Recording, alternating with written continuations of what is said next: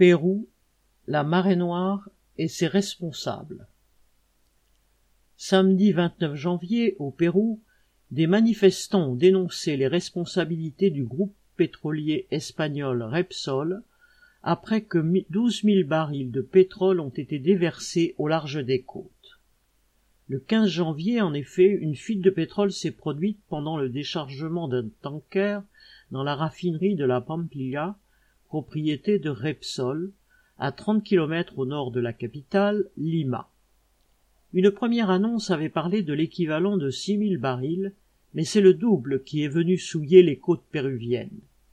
Selon le gouvernement, 180 hectares de littoral et plus de 700 hectares de zones maritimes l'ont été. La nappe de pétrole a été poussée par les courants jusqu'à 140 km au nord de la raffinerie, entraînant la mort de milliers d'oiseaux et de poissons, et le chômage pour des centaines de pêcheurs. Repsol rejette la responsabilité de l'accident sur la forte houle déclenchée par l'éruption volcanique des îles Tonga et le tsunami qui a frappé le Pacifique. Le groupe pétrolier dénonce aussi les autorités maritimes péruviennes qui, selon lui, n'avaient pas émis d'alerte. Vendredi 28 janvier, la justice péruvienne n'en a pas moins interdit à quatre responsables de Repsol Pérou, dont son président, de sortir du pays pendant dix-huit mois, le temps d'enquêter sur les causes de cette marée noire.